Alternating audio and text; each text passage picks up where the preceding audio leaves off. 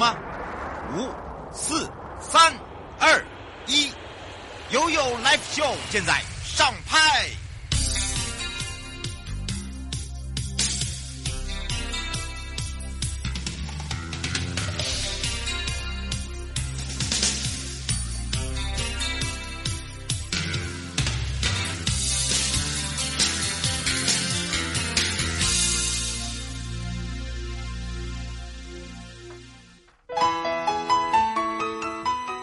间来到一点零三分了，再度回到了 You Live Show FM 零四点一正声广播电台，陪同大家在上半段呢，回到了台北地检陈冠宇讲述关时间了。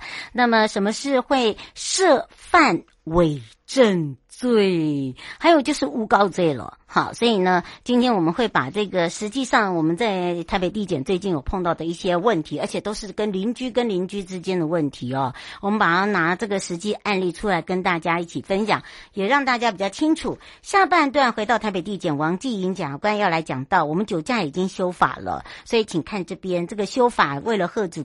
所谓酒驾，其实在这过去二十年间呐、啊，总共我们已经修了六次，包含了一这一次的一百一十年。那么不是只有力道加重，还有一些呃其他的哦呃，透过了呢，如何来遏止这个酒驾的行为啊？我们今天会把它一次说清楚。我们先回到了台北地检陈冠瑜假诉关时间。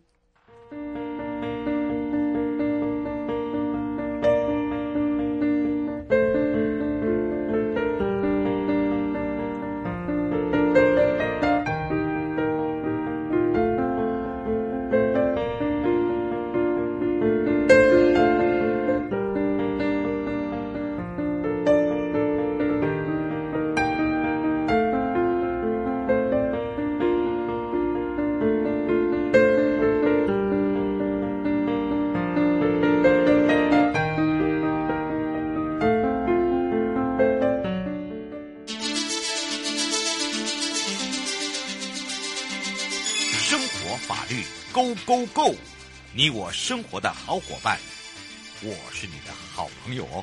我是你的好朋友瑶瑶，再度回到了 You Live Show FM 零四点一正声广播电台，陪同大家。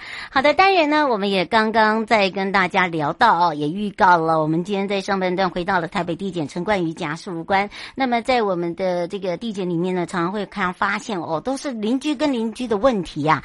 那么今天这是一个哦隔壁邻居哦，那么这个双方呢，因为社区的相关事务哦，已经常年就已经常常会吵架。不和，那么又因为发现发生了所谓的口角啦、肢体冲突啦，就开始互相提告。有一天呢，这个呃甲的这个邻居呢，就出门听到乙跟另外一个邻居呃聊天说，呃这个甲故意就就认为觉得是呃应该是说故意针对甲。甲告我说不怕等等啦，反正呢就是讲人家小话啦，应该是这样讲。好，那到底是怎么一回事呢？怎么讲讲讲讲讲讲讲讲讲讲讲到两个告起来了嘞？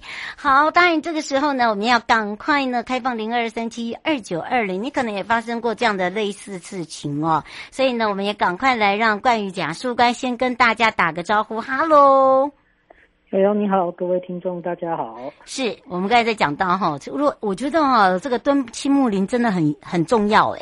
好，如果没有话，那个一直在做不人家讲的坏邻居哦，很辛苦哎。因为呢，大家就会看什么都不顺眼，你有没有发现？啊、呃，这个管委会的。争议啊，还是邻居间的吵架，我们这边真的是非常常见。哎，对耶。然后有时候哈，在我们北景哈，吵吵不完呐、啊，出去还哇继续吵。哦，有时候我回北景看到的时候，想一直要摇头。哎呀，怎么会这样？我们今天讲的就是这个类似的实际案例，是以哪一方面为主？我们来赶快来请教一下我们的检察事务官了。我们今天这件其实是在讨论诬告啦，就是甲听到乙跟丙在讨论他。然后这时候甲他发现了他的机车被人家推倒，嗯、那他他就怀疑啊，嗯、因为刚听到乙对他放话嘛，对，他就怀疑是乙推倒的。那这个时候他就跑去警察局报案了，他也没有跟乙求证。那最后呢，乙在开庭的时候就说啊啊，我没有啊，我只是在说我之后管委会要提一个对甲不利的提案，嗯、我不是推倒他的机车。对对，然后所以。到最后，因为也没有监视器画面，检察官只好给不起诉处分了。嗯，那所以乙收到不起诉处分呢，就觉得说甲明明没办法证明啊，所以他应该是故意诬告。嗯，然后就诬告他。对，所以所以乙就对甲提出了诬告，而且在这过程中啊，检察官也有传唤丙来作证。那丙丙对。作证的内容，他是说他记不清楚乙当天是跟他讲什么的啦。那丙乙就觉得丙也故意陷害他，所以对他提出了诬告的告。哇，更惨！其实这个诬告罪部分哦，是最常真的，就像这个我们呃关于检察事务官讲的，发生在这个所谓的邻居之间啊，不然就是一般的公司哦同事之间也有常常这样，你有没有发现？对，嗯。那诬告罪要成立呢，其实是啊，他要告发的内容或提出告诉的内容，要是完全虚伪的，哦、人家是完全捏造一个现事实来告的。嗯，所以说本案呢、啊，嗯、甲如果真的机车被推倒了，也真的听到了乙跟丙讲这句话，那他受侵害的事实以及依据推断的证据都是真实的，那其实要判断他是成立诬告罪是蛮困难的。怎么说呢？嗯，因为通常我们依照最高法院的判断呢，判例啊，他是会说啊，诶，诬告罪的成立要以告诶告诉人提出告诉时有无虚构事实。嗯，对。可是大家会认为这个虚构你要怎么去认定啊？呃，有时候都是那个子虚乌有，你有没有觉得？哈、哦，跟那个真的啊，就一下可能听到鸟在飞，就到最后变成是老鹰在飞。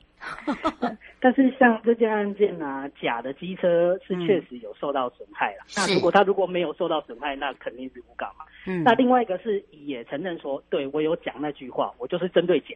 嗯。这样子的话，所以其实他的他推断的，他用于推断的凭据也是真实的，所以其实不会认为他是诬告了。嗯，那他到底是什么呢？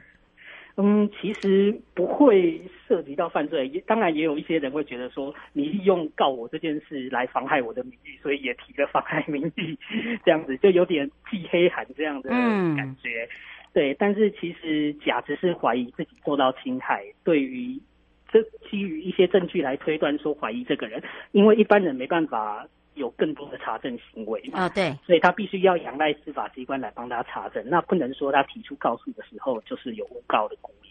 嗯，就是要看他状况，对不对？对，没错。嗯，但是这里面又变得说，哎，丙说他不知道，就甲也不舒服，也不开心哦，他也被告。对，那丙不是很可怜吗？那丙是因为呢，哎，其实是乙不开心的，但是伪证罪，因为我们的伪证罪其实是规定在，诶，刑法一百六十八条，那基本上也是要有虚伪陈述，也就是说他的讲出来的内容是错误的啊，虚虚，诶，虚造捏假的，明明知道不是这样，他还去捏造。那本件丙其实是说我不记得了啦，因为其实人，而且。司法案件流程其实很长，但忘记一些跟自己无关的事，其实很长很难呢、欸。对，我们可以逼人出庭，我们没办法逼人想出事情来。哎、欸，这句话讲得好哎、欸，真的哎、欸。对，对，所以。所以其实大家说呃忘记了，其实我们也可以理解。当然还是希望大家想起来了。嗯嗯。对。可是问题是，乙不开心，他就又也告他。那如果这样的话，丙是不是也不高兴，就反诬告他嘞？也可以啊。其实还蛮常见的，但是因为乙确实在天在堂，因为一般人对于法律构成要件，嗯，也不是每个人都念法律知道说伪证一定要虚伪捏造才会成立。是。对，所以他可能对法律的构成要件有所误会啊，嗯，提出的告诉，其实这样子也不会有诬告的这个嫌疑了。对对，嗯，这个是在这个邻居之间哦，还有一些是呃，这个骑骑车，我们手机常常会放在口袋啊。好，有时候口袋哈，诶飞出去了，哎，惨了残了，不见了或失窃了，或者是说捡到以后坏损了。好，这个这个里面呢，其实还会有一些哦比较特别的情形哦，因为有时候我们都会跟大家讲说哦，其实手机哦是最容易滑落的的一种物品。而且因为它它是消耗品，对不对？所以有时候呢，我们会听到有一些跟手机这边互告的问题哦，我们也觉得蛮好笑的。不过今天还好，冠宇会跟大家说明，今天要讲的这个好像是假骑车出去，把手机放在口洞口口袋，结果因为经到经过那个水盖沟，就因为震动就飞出去嘛，对不对？对，那因为假自己骑车，那没有放好。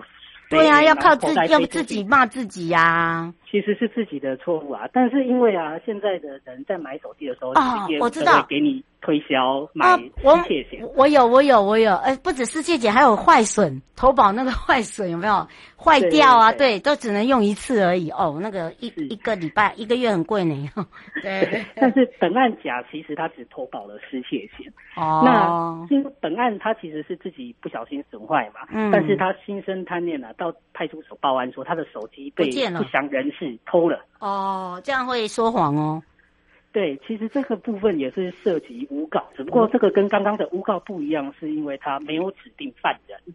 啊、哦，他说他不知道了啊。对，对，那这其实上会妨碍司法机关，因为你你这些子虚乌有的指数嘛，在那边调监视器啊查啊，发现根本没有人偷啊。嗯，对对，所以这部分呢是规定在刑法第一百七十一条。他是未指定犯人而向该管公务员诬告，嗯，对。如果这样子的话，有诬告权。而且啊，他假这个行为，他持报案证明单，他去诬告以后，他持了报案证明单，跟保险公司申请了失窃险的理赔，并且拿到保险金啊。哦，有拿到哦，哦，有拿到，嗯，厉害。那这个部分呢，其实会涉及到所谓的诈保。啊，因为他所谓的诈术就是向公务员诬告嘛，嗯，然后持了这个证明单打给保险公司，那保险公司的人员以为是真的，陷入错误了，就把保险金理赔给他。那其实这就是诈保哦，会涉及到刑法第三百三十九条第一项的诈欺取财，很重吗？嗯，五年以下的有期徒刑，蛮、嗯、重的。哎、欸，这个蛮重哦，不能开玩笑哦。其实有时候，因为因为我们自己哈，这个有时候买买手机啊，像现在买手机，大家如果买比较好的，大家都会心疼，就会去保险。那如果以这个刚刚这个讲哈，是因为自己想说是我自己飞出去，可是我死不承认，我说是被偷的。好，那因为这个会死无对证啊。可是问题是，很多事情哦，人在那个人在做天在 看。真的，真的，真的。好，你看，你看，现在是要被追回，然后还要吃上这个诈欺取财，因为你是骗人家，对不对？对，诈欺。而且啊，嗯、其实我有听说过有些。有些门市卖手机的，他们也会主动跟他说，为了推销这个保险嘛，失窃险，他也会跟人家说啊，你到时候不见，你就去报案说失窃就好了。其实这也是有可能会成立教唆的哦。哦，所以也这个卖的人也要小心，对不对？然后也不要因为想要多卖那个保险费，没有差多少。真的没有差多少，不要为了那个小钱哦开自己的玩笑。也要非常谢谢台北地检陈冠宇检察事官哦陪伴我们大家把这两点哦我们最近常发生的事情 跟大家分享。那么我们就要下次空中见哦。好的，谢谢瑶瑶，谢谢各位观众，嗯，拜拜，拜拜。各位亲爱的朋友，离开的时候别忘了您随身携带的物品。台湾台北地方法院检察署关心您。